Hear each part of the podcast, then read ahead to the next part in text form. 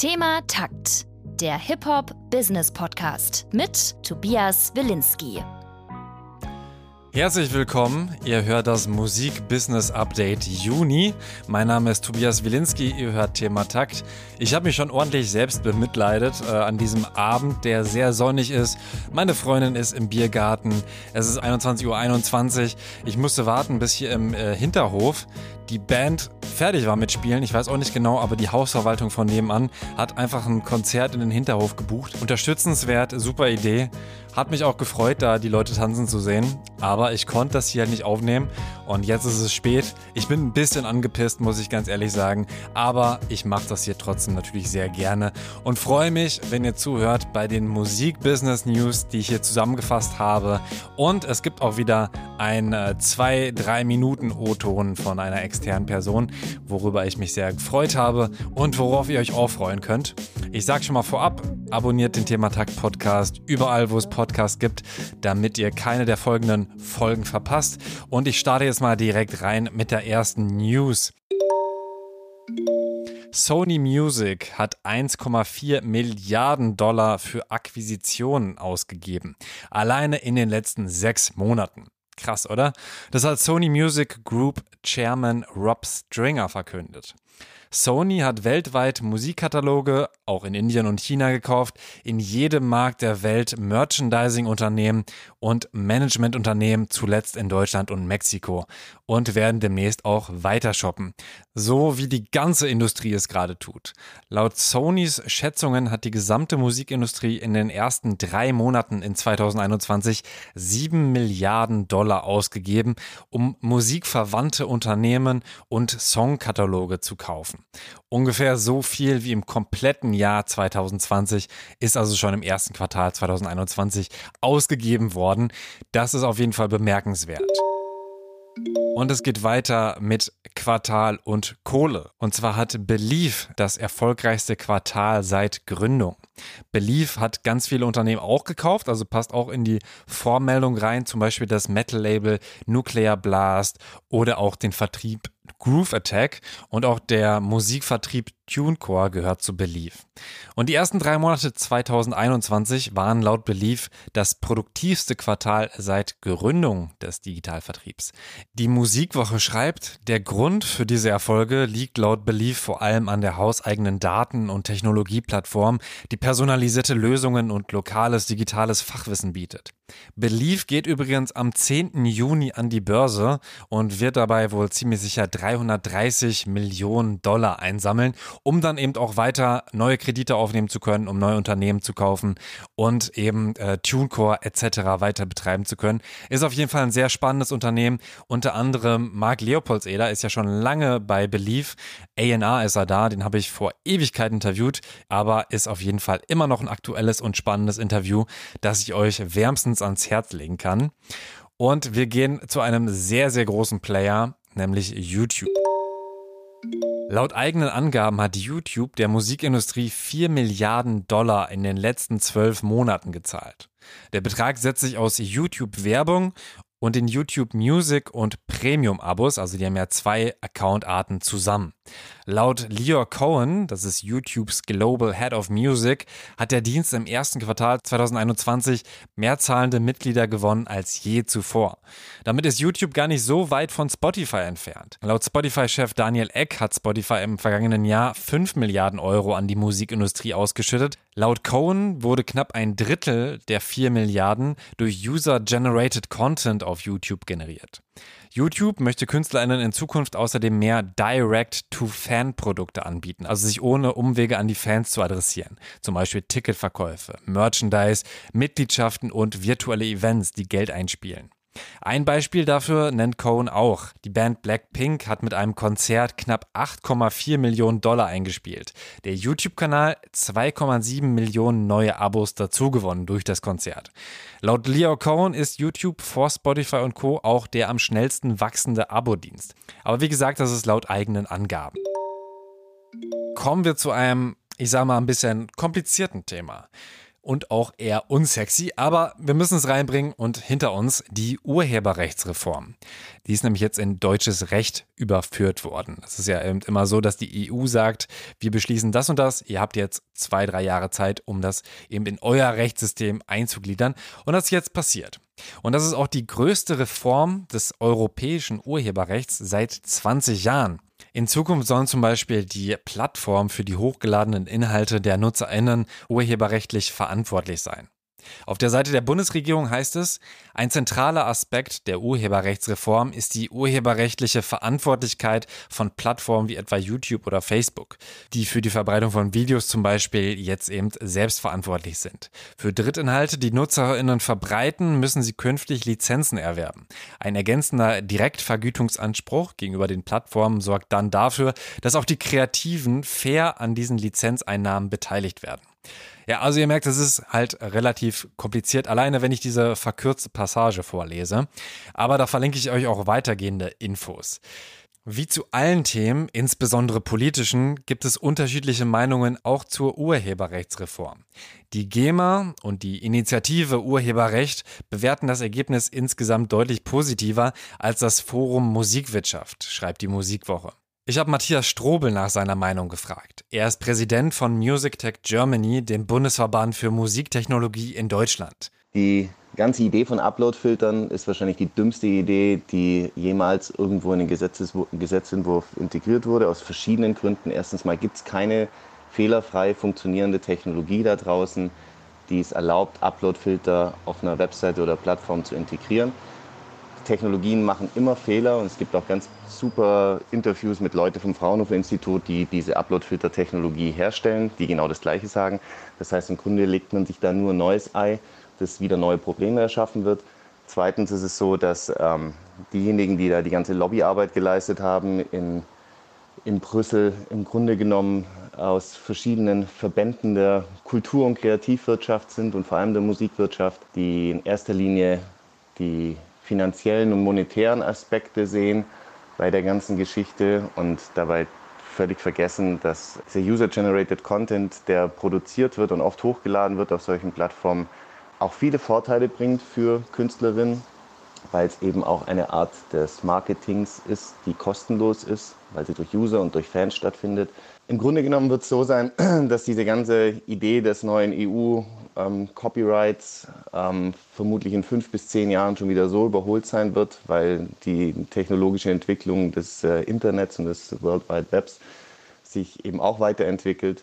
Es sind ganz viele Punkte in dieser ganzen Urheberrechtsreform nicht bedacht worden, die zukünftig äh, Einfluss auf die Weiterentwicklung der Musikwirtschaft haben wird vor allem von technologischer Sicht, das heißt ähm, Musik, die generiert, komponiert oder erstellt mit Hilfe von künstlicher Intelligenz wurde, bis hin zu diesem ganzen Thema äh, NFTs und wie geht man damit um, bis hin zu wie, wie stellen sich äh, Streaming-Services in der Zukunft aus, auf ähm, was, also es gibt so viele Sachen, die quasi nicht damit drinstehen. Am Ende wird diese Urheberrechtsreform genau einer Branche einen Vorteil bringen, und zwar der Anwaltsbranche, weil wir werden in den nächsten Wochen, Monaten und Jahren so viele ähm, Verfahren sehen, wo sich ähm, Anwälte gegenseitig bekriegen werden, weil das alles eben überhaupt nicht Hand und Fuß hat.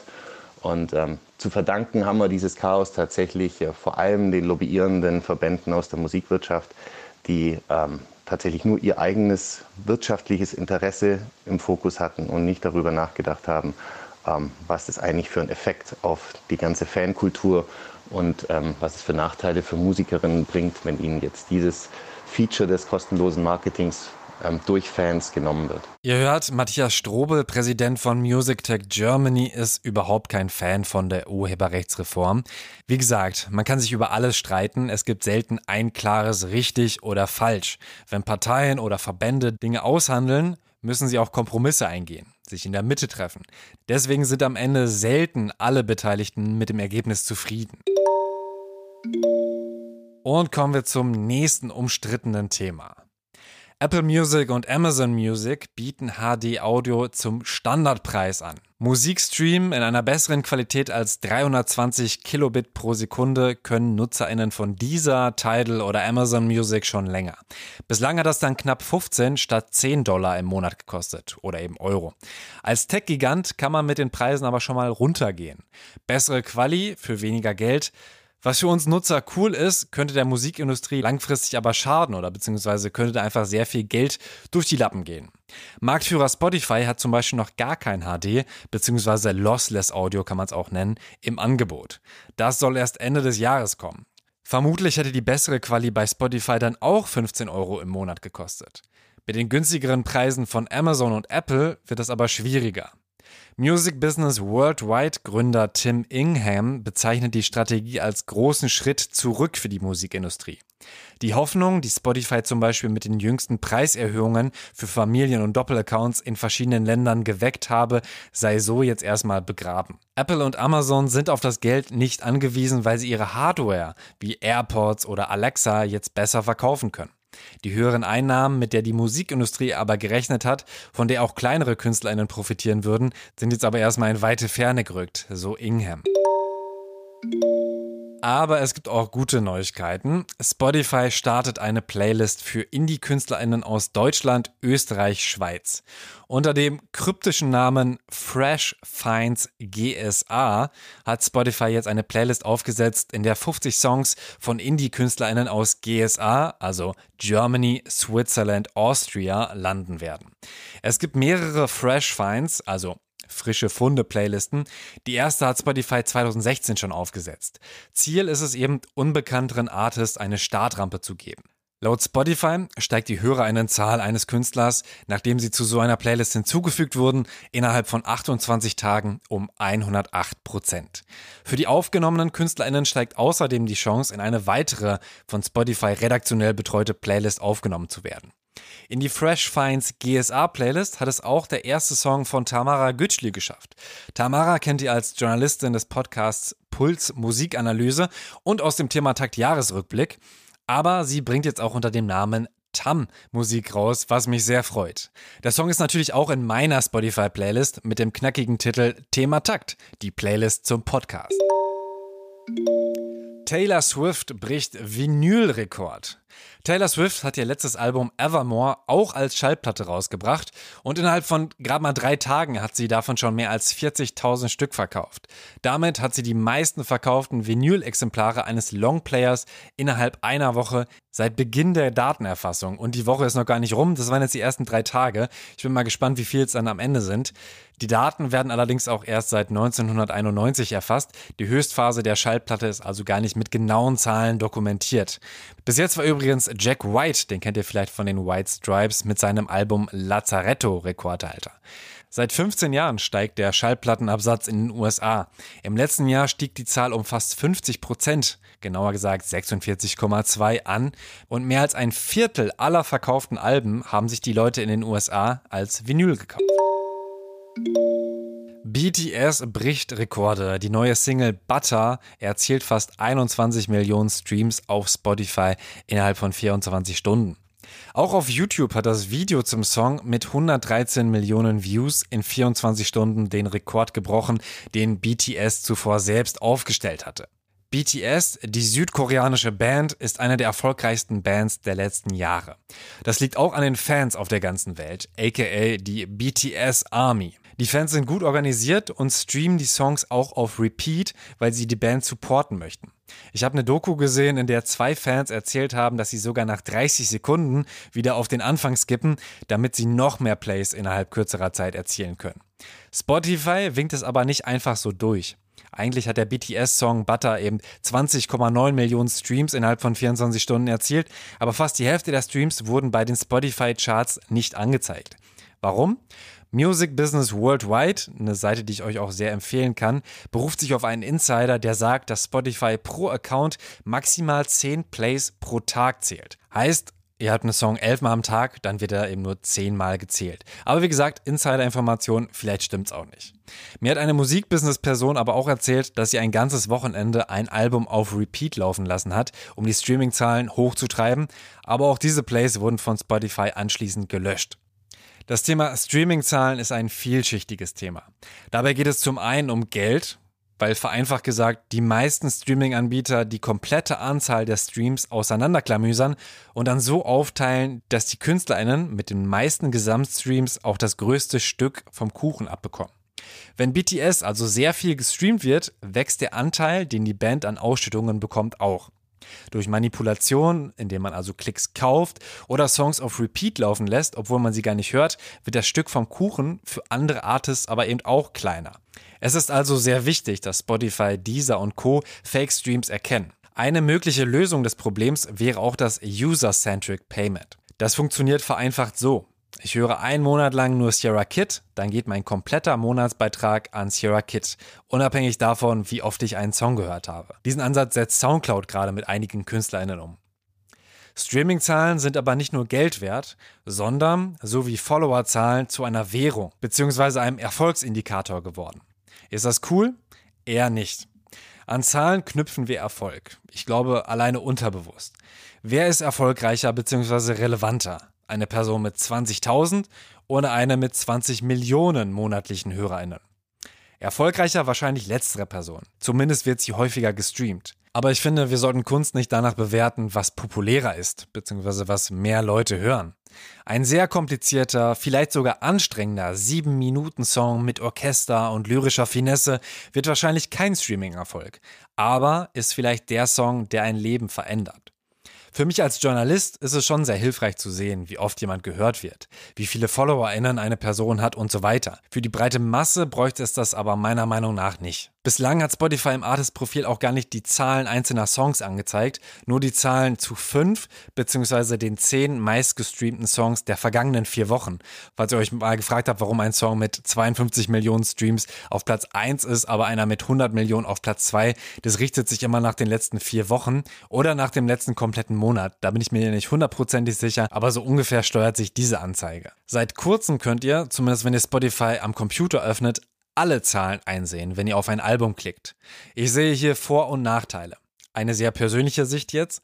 In den letzten Wochen habe ich mir sehr viel Musik von Leuten angehört, die ich noch gar nicht kannte. Sehr viel Rock und Metal, um mir eine schöne Jogging-Playlist zu bauen und um meinen Horizont zu erweitern. Ich habe mir dabei ganze Diskografien angeschaut, zum Beispiel Bring Me the Horizon. Und da war es schon hilfreich zu sehen, wie oft jeder Song gestreamt wurde, weil ich so recht schnell die Singles und eben die Songs, die Leute einfach gerne und oft hören, entdecken konnte.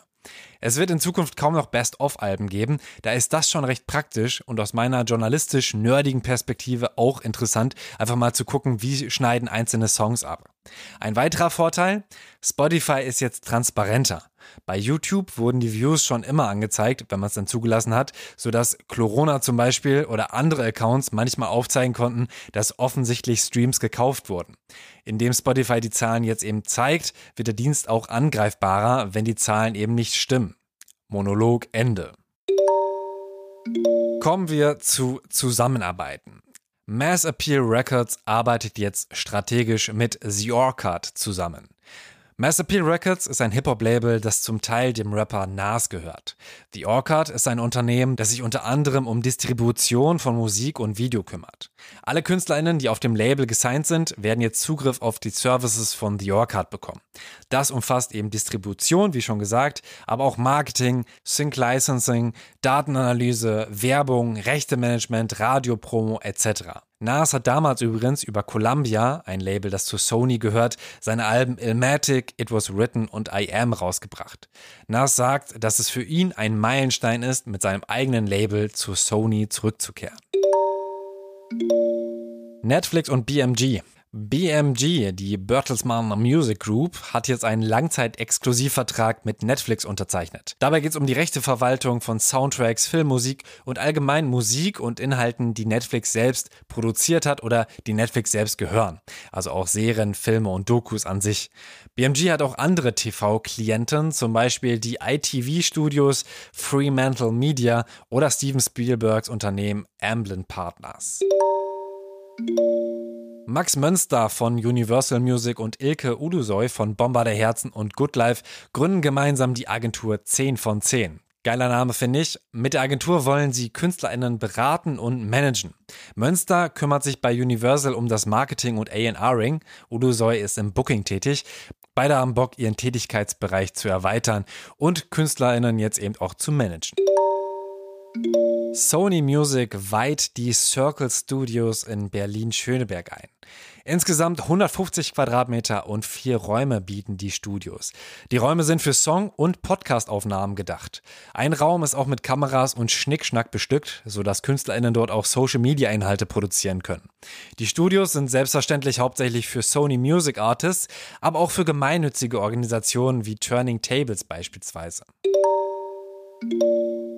TikTok Goes Radio. Im Sommer möchte TikTok per Sirius XM ein Fulltime Music Channel ausstrahlen. Die Station kann man dann in Amerika im Auto und über die Sirius XM App hören. In Deutschland geht das glaube ich nicht. Ich weiß nicht, ob da irgendwas geplant ist.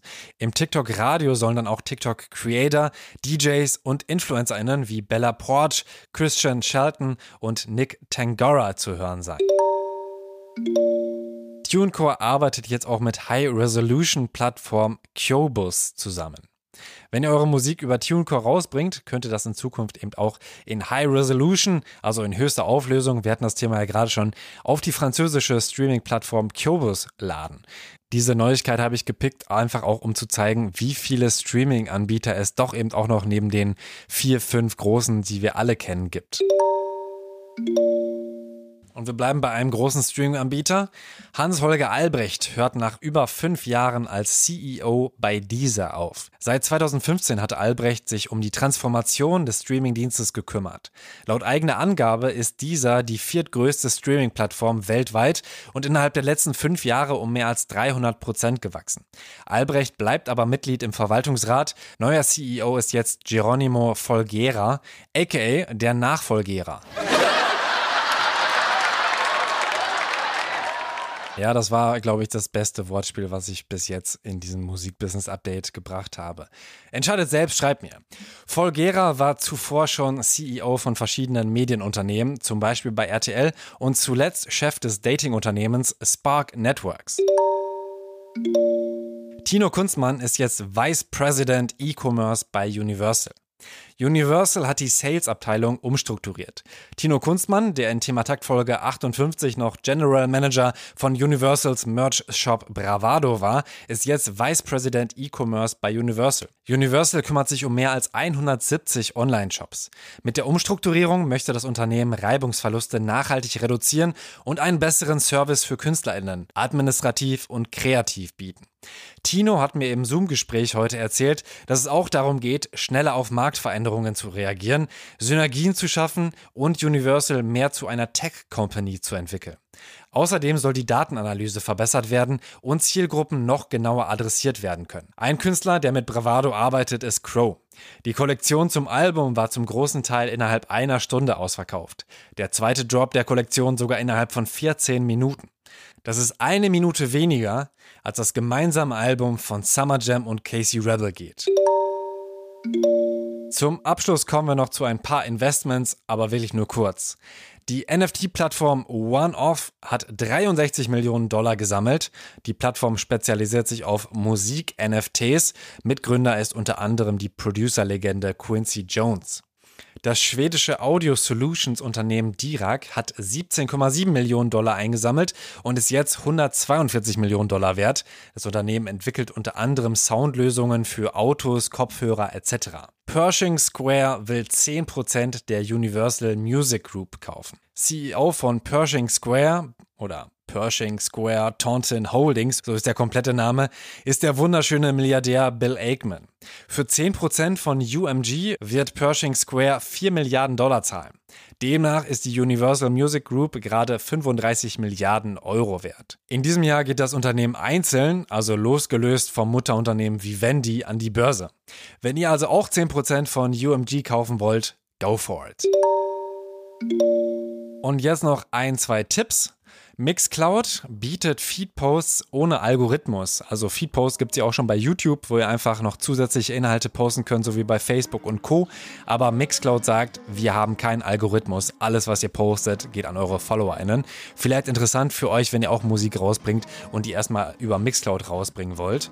Außerdem, Music Women Germany ist mit einer neuen Seite gelauncht. Die Music Women Sternchen verstehen sich als genreübergreifender professioneller Zusammenschluss und Sprachrohr von Personen aus der Musik, die sich als weiblich identifizieren und setzt sich aus Einzelunternehmerinnen, Unternehmen, Initiativen und Organisationen aus der Musikbranche zusammen.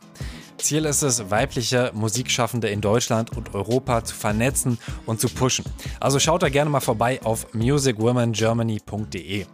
Und noch ein Hörtipp: Music Docs. Das ist eine coole Dokumentationsreihe, wo jetzt erstmal Markus Ganter vorgestellt wurde. Der hat unter anderem an dem Album Hinterland von Casper mitgewirkt und auch Casper hört ihr in dieser Dokumentation. Am coolsten ist es, Music Docs in einer Playlist zu hören. Da werden dann nämlich auch die einzelnen Songs eingespielt, über die Casper oder eben Markus Ganter dann reden. Ist auf jeden Fall eine spannende Geschichte. Hört euch das an. Ist auch Henrike Möller zu hören, die ihr immer im Intro und Outro vom Thema Takt Podcast hört. Also die immer so schön sagt, Thema Takt, der Hip-Hop-Business-Podcast mit Tobias Wilinski. Nur halt noch geiler. Also gönnt euch das, ich verlinke es euch auch auf thematakt.de slash update. Unterstützen könnt ihr mich unter thematakt.de slash spenden. Vielen Dank an Freddy und Salim, die über paypal.me slash thematakt gespendet haben. Danke auch an Gregory Kalala für die redaktionelle Mitarbeit. Wenn ihr auch am Musikbusiness Update mitarbeiten wollt, meldet euch bei mir, zum Beispiel über Instagram at thematakt. Abonniert bzw. folgt Thematakt überall, wo es Podcasts gibt. Hört auch den Talk This Way Podcast. Da habe ich zuletzt zusammen mit Labelchef Patrick Tiede, Rapper Syllable Spill und Producerlegende Jan van der Thorn interviewt. Hat sehr viel Spaß gemacht. Könnt ihr euch auf YouTube auch angucken. Mein Name ist Tobias Wilinski. Bleibt gesund. Ich wünsche euch einen schönen Juni. Thema Takt. Der Hip-Hop Business Podcast mit Tobias Wilinski.